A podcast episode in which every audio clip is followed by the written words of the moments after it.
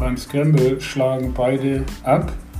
Das Team sucht den besser liegenden Ball aus. Von dort aus werden wieder beide Bälle gespielt. Dort wird wieder der bessere Ball ausgesucht und von dort aus spielen wieder beide weiter und suchen dann wieder den besser liegenden Ball aus und so weiter, bis der Ball im Loch ist. Nachdem jeweils entschieden wurde, welcher Ball zu nehmen ist, spielt die Spielreihenfolge keine Rolle. Beim Vierer- oder sogar Fünfer-Scramble wird nicht zwischen zwei Bällen ausgesucht, sondern eben zwischen Vieren oder Fünfen. Das Format ansonsten läuft genauso. Am Ende wird jeweils das Teamergebnis auf die Scorekarte notiert.